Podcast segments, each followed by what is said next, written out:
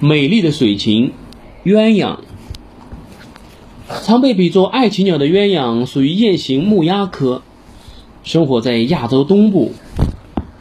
在我国东部阔叶树林环绕的沼泽，芦苇丛的水面都能看到这种漂亮的真禽。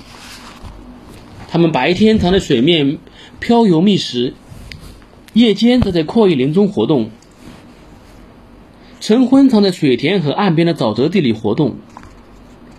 鸳鸯在人们心中是永恒爱情的象征，是白头偕老的表率。